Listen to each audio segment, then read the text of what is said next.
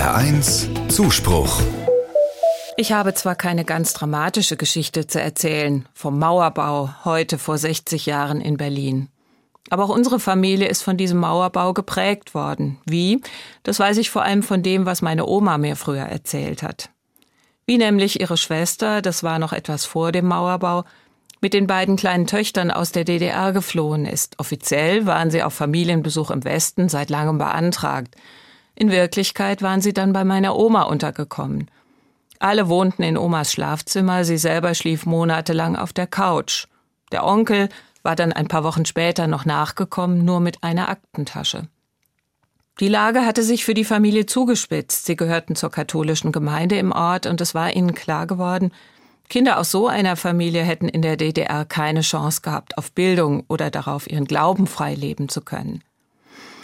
Deswegen war für mich als Kind oder auch noch als Jugendliche die DDR wirklich hinter dieser Mauer, die da heute vor 60 Jahren in Berlin errichtet wurde, verschwunden. Wir hatten keine anderen Verwandten dort und selbst in der Schule endete das Deutschland, mit dem wir uns beschäftigt haben, außer im Geschichtsunterricht, an der Mauer. Ich bin unglaublich dankbar, dass wir heute an den Mauerbau denken können und wissen, das ist Geschichte, Vergangenheit.